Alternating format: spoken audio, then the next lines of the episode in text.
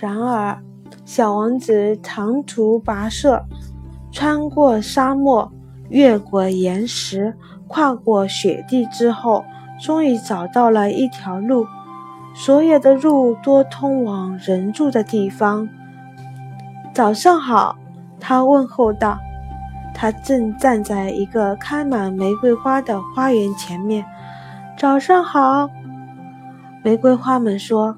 小王子注视着他们，他们看上去全部像他的那朵花。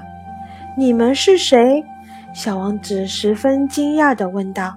我们是玫瑰花，玫瑰花们说。他感到很难过，他的那朵花曾跟他说过，它是全宇宙中独一无二的。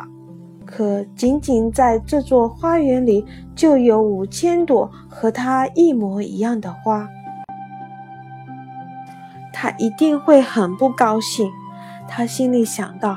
如果他看到这些的话，为了避免被嘲笑，他会拼命的咳嗽，还会佯装他快要死了，而我也要必须装着照顾他，让他起死回生。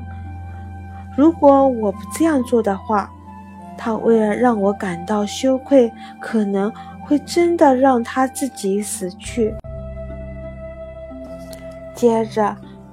他继续反思道：“我原本以为我很富有，拥有一朵全世界独一无二的花，可我只有一朵普普通通的玫瑰花。一朵普通的玫瑰花和三座到我膝盖那么高的火山，其中的一座还可能永远熄灭了。这一切。”不会让我成为一个伟大的王子了。想到这里，他扑倒在地上，痛哭了起来。